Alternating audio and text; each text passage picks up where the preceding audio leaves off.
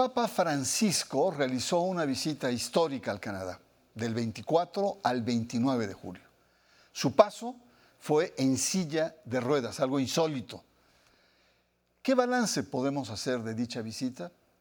¿Cómo fue recibido por la sociedad canadiense? ¿Cumplió los objetivos que se propuso para este viaje? El Papa pide perdón a los pueblos indígenas en Canadá, aquí, en sacro y profano. El Papa Francisco realizó una histórica visita a Canadá del 24 al 29 de julio, una visita ampliamente exigida por las comunidades indígenas. El principal objetivo fue reiterar las disculpas por el papel que la Iglesia Católica jugó en los antiguos internados para niños autóctonos. Las llamadas escuelas residenciales, que fueron centros de asimilación forzosa, espacios de maltrato, abusos y precariedad por parte de religiosos mayoritariamente católicos, han dejado profundas cicatrices en los más de 150.000 niños provenientes de los pueblos originarios de Canadá el hallazgo de más de 1.400 tumbas sin marcar desde mayo de 2021 en terrenos de estas residencias causaron indignación en el país. Se calcula que 6.000 niños fallecieron en estos sitios. El Papa ha llamado esta visita como un viaje de penitencia para pedir perdón y contribuir al camino de sanación y reconciliación. En la provincia de Alberta, en una residencia de genocidio cultural, el Papa afirmó que fue un error devastador e incompatible con el Evangelio. En un encuentro con representantes autóctonos, el Papa Francisco se ha disculpado por la mentalidad colonialista. De todo corazón que estoy profundamente dolido.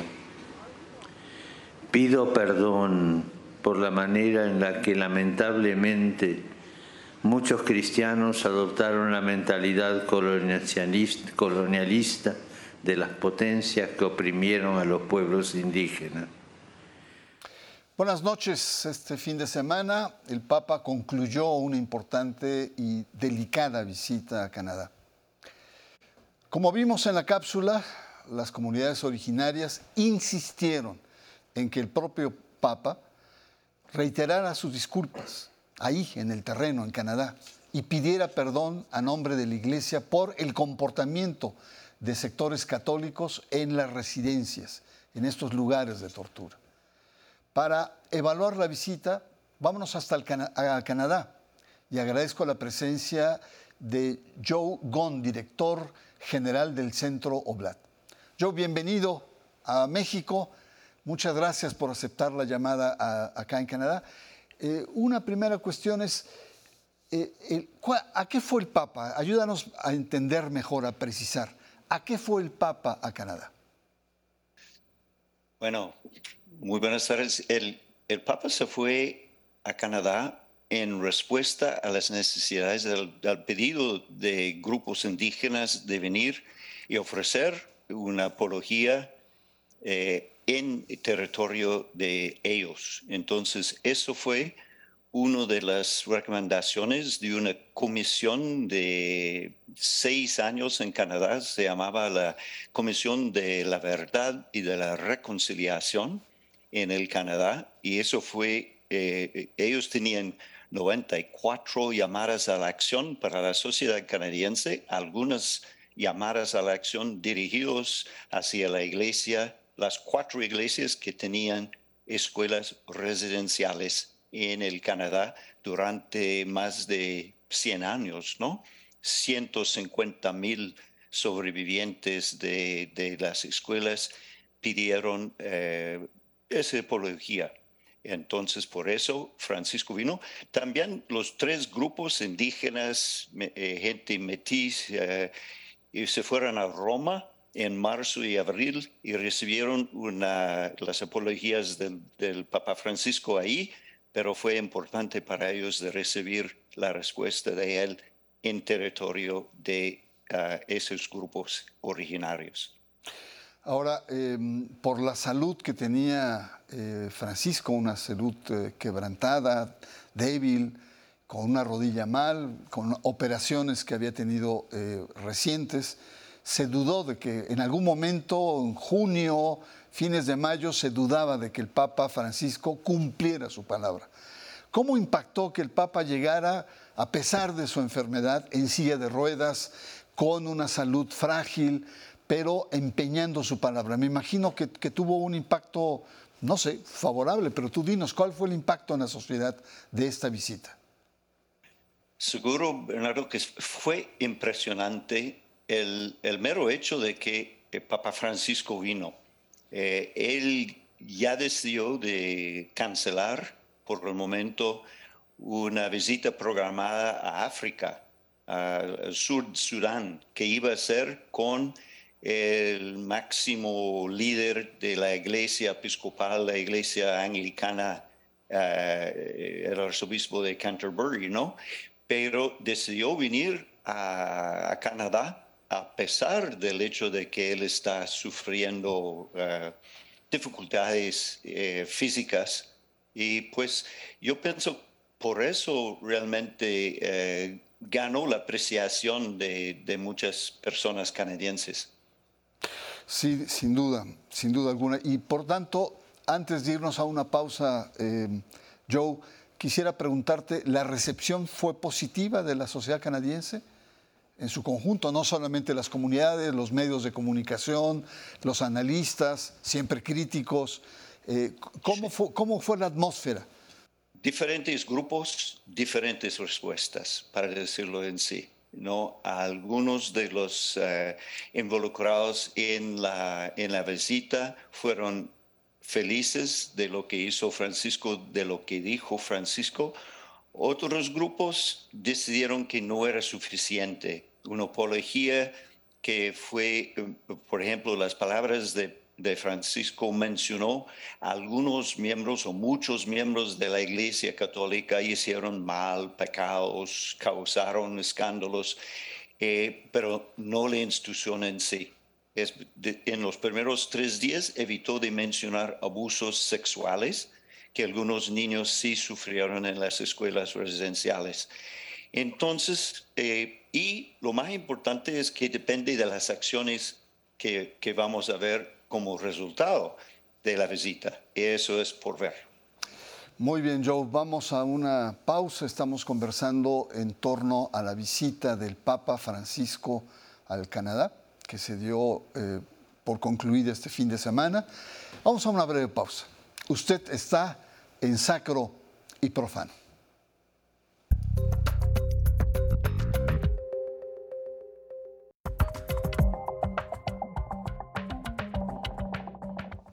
Estamos analizando la visita del Papa al Canadá, que se dio este fin de semana, y hay muchas preguntas. Como hemos escuchado de Joe nos plantea que es una visita en la que tuvo diferentes recepciones, unas muy buenas, otras críticas, diciendo que no es suficiente, no solamente sectores, sino el conjunto de la Iglesia, y sobre todo un tema que salió casi al final de la visita, que es el tema de los abusos sexuales a estos niños. Eh, así es que seguimos entonces con estas valoraciones eh, que nos ayudes a entender. Y hay una, hay una doctrina que sería muy interesante que nos eh, explicaras para poder entender un poco los entretelones y las estrategias que están tejidas en torno a la demanda de los pueblos autóctonos en Canadá. Había una mantal que fue usada para gente indígena para este, eh, este, protestar y dijo eh, hay que repudiar la doctrina. ¿Qué es la doctrina? No es la doctrina de la Iglesia Católica en Canadá, es una doctrina que se llamaba la doctrina del descubrimiento, que fue un mensaje de un eh, papa eh, católica en el, quinto, el siglo V, cuando el papa, eh, en, ciertas palabras, dividió el mundo entre lo que fue eh, territorio para los españoles, como son México, mucho de América Latina, y otra parte que fue para Portugal, Brasil, partes de África y todo eso, para evitar la guerra entre dos imperios católicos de ese entonces, el Papa dividió el mundo.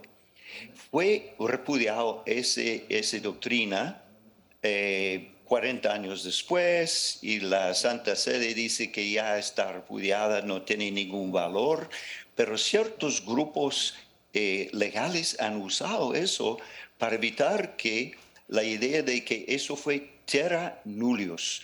Eh, nadie estaba encargado de ese terreno, especialmente los pueblos originarios no tenían ningún derecho. El derecho del dueño de esa tierra era el imperio que vino a descubrir eh, territorio en el mundo nuevo, ¿no? Entonces el Papa denunció eso en Bolivia en 2015 y no dijo, no hizo referencia a eso ahora. Te pregunto, Joe, eh, ¿causó cierta inquietud o cierto malestar en algunos sectores indígenas el que el Papa no haya hecho mención a esta doctrina? Exacto. En una de las 94 llamadas a la acción de la Comisión eh, de la Verdad y la Reconciliación, eh, el, reportaje fue eh, publicado en, 2015, pidieron, uno de los, de los llamadas a la acción era exactamente sobre eso. Todas las iglesias, las cuatro iglesias cristianas quienes tenían escuelas, deben de renunciar esa doctrina. Y, los obispos de canadienses, eh, canadienses, escribieron una nota sobre eso, el, Vaticano, la Santa Sede dice que ya lo hicieron, pero mucha gente pidieron eh, una mención de eso, una aclaración sobre eso del Francisco. Y supuestamente hay una, hay una discusión muy fuerte en el Vaticano sobre eso. En, Tal vez en algunos meses se van a publicar sobre eso, que va a ser muy interesante para gente mexicana de oír de esa misma dinámica, ¿no?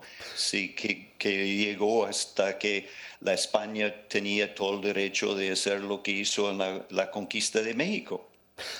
Bueno, para entender mejor este punto que me parece muy importante, Joe, eh, ¿en qué medida este reconocimiento eh, frente a esta doctrina del siglo XV eh, va a beneficiar la estrategia de los grupos indígenas en Canadá? Ok. En, el, en la ley canadiense, la, el terreno, eh, mucho terreno en el norte, por ejemplo, es eh, terreno de la corona, que ahora en, en un principio era francés o inglés y ahora de Canadá. Entonces, un grupo indígena que quiere reivindicar su derecho a un cierto territorio tiene que negociar con la corona. Según ellos, es su terreno. Según la ley canadiense, es terreno de la corona. Entonces, nosotros tenemos el, derecho de decir si es tu territorio o no, no es tu territorio. Y mucho del problema de volar terrenos indígenas en, la historia de Canadá depende de esa idea de que el territorio no es de los grupos que han estado ahí durante años y años y años, ¿no? Hay que negociar tratados con el, eh, con el gobierno canadiense, que es ahora la corona. Entonces es fundamental para todo ese discurso Ah, nuevo que estamos haciendo aquí en el Canadá. Eh, finalmente, eh, Joe, antes de irnos a la pausa, em, en las reuniones que tuvieron con el presidente Trudeau y, con autoridades eh, y también algunos líderes indígenas dijeron que esto no es el fin o es la conclusión de un proceso, sino el inicio de otro. podemos entender esta exigencia de estos territorios, eh, de una mayor dignificación, de mayor recursos. Sabemos bien que el gobierno canadiense, que era el que financiaba esas casas y esas residencias que la iglesia administraba, ha eh, dado millones de, dólares canadienses en, eh, recompensa. ¿cómo, ¿cómo, entender entonces esta, esta nueva esta, esta dinámica? ¿Qué significa? Eh, cuando dicen es el comienzo de una nueva etapa de negociaciones entre el gobierno y los grupos autóctonos en Canadá. Sí. Bueno, eh, el gobierno de Canadá ya eh, hizo una apología formal. yo trabajo por una congregación de padres y hermanos religiosos, quienes también están en México, los oblatos de María Inmaculada. Ellos fueron encargados de 48 escuelas en uh, residenciales de gente indígena, ¿no? Donde los niños fueron forzados de llegar hasta las escuelas. Las iglesias, eh, la congregación eh, hizo una apología hace 30 años de todo eso. Eh, lo que pasa es que el obispo canadiense solamente en el año pasado. Entonces, ¿qué, ¿cuál es el trabajo que tenemos que hacer para pasar de palabras a hechos? Y eso es porque se dice de que estamos en un sendero hacia mejores relaciones, nuevas relaciones de igualdad, de respeto uh, con gente indígena en el Canadá. Vamos a una pausa. Usted está en sacro y profano.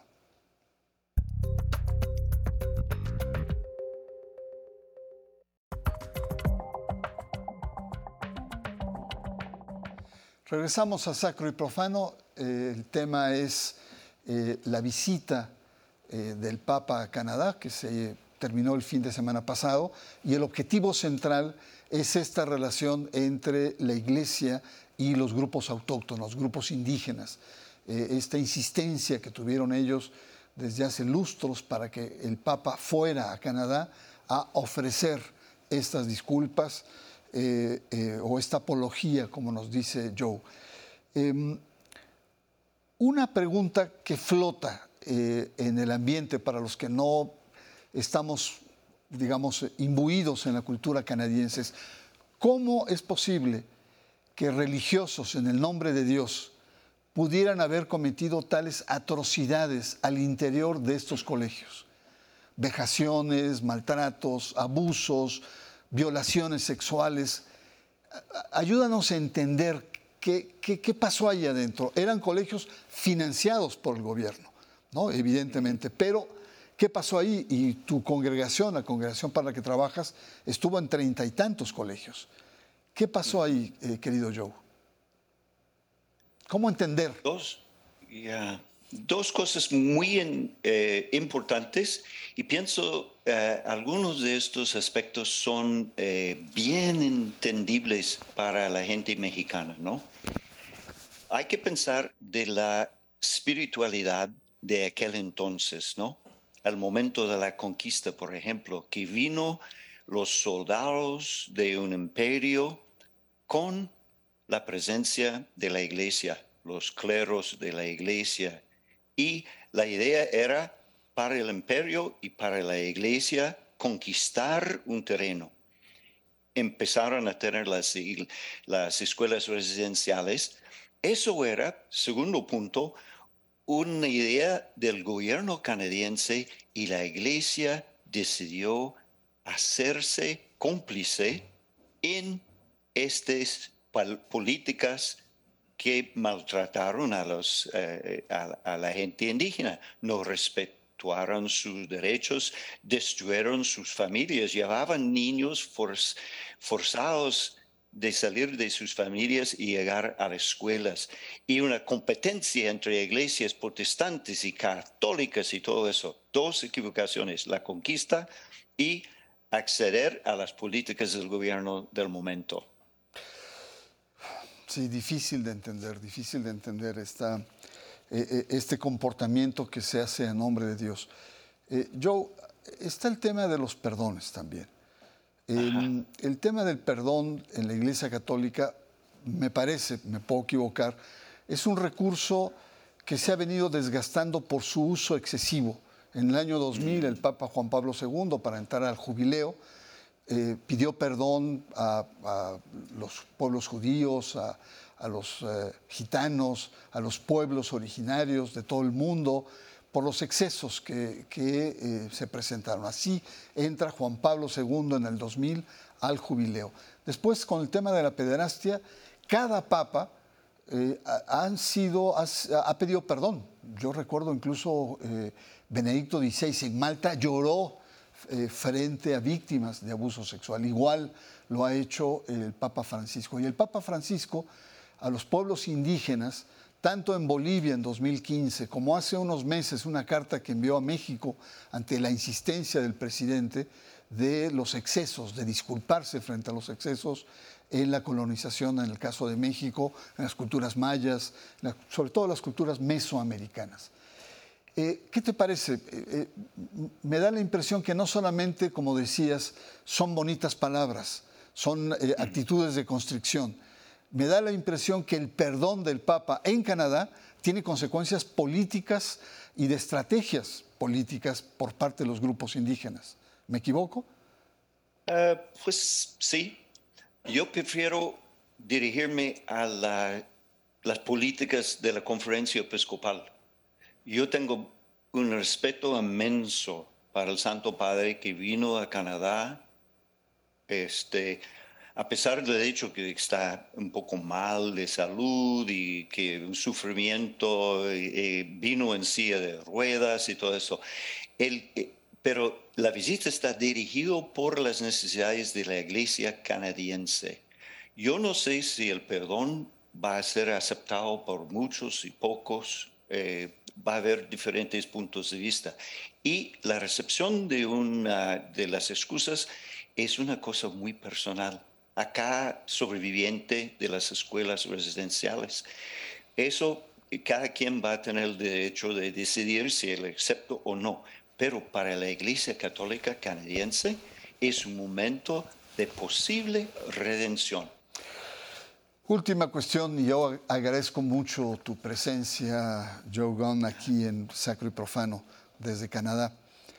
Em, y es, sabemos bien que hay un decline en, la, en los cristianos en Canadá, católicos, mm. protestantes, y es fuerte. Los escándalos de abuso sexual, los escándalos frente al tema de las escuelas y los niños indígenas. ¿Tú crees que esta visita, a manera de conclusión, va a tener un significado frente a, esta, a, este, a este declive de lo religioso, de lo cristiano en Canadá?